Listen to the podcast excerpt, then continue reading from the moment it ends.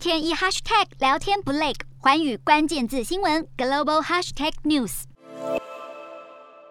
五到十一岁的孩童早就已经有新冠疫苗可以接种，不过有许多家长更想知道，什么时候五岁以下的婴幼儿也有新冠疫苗能接种呢？而近期美国疫情回温，也提高了民众的疫苗接种意愿。美国格莱斯顿研究所和加州大学旧金山分校的一份新研究发现，没有接种过任何新冠疫苗的人，若光是感染 Omicron 变异株，几乎是无法产生对其他变异株的长期免疫力。相当于只打了一剂疫苗，虽然有少许的保护力，但不是很广泛。而反过来，若是先打了疫苗才感染 Omicron，就能对其他变异株产生更广泛的中和抗体反应，防护力更强化。新冠病毒不断演化，产生各种变种病毒株，造成每四到六个月就出现一波疫情。有卫生专家表示，如果这样下去，新冠病毒的传染力很快就会超越目前所知道最具传染性的麻疹病毒。而由于新冠病毒变异的太频繁，专家也指出，想要新冠病毒的毒性和普通感冒差不多，恐怕还需要至少五年的时间。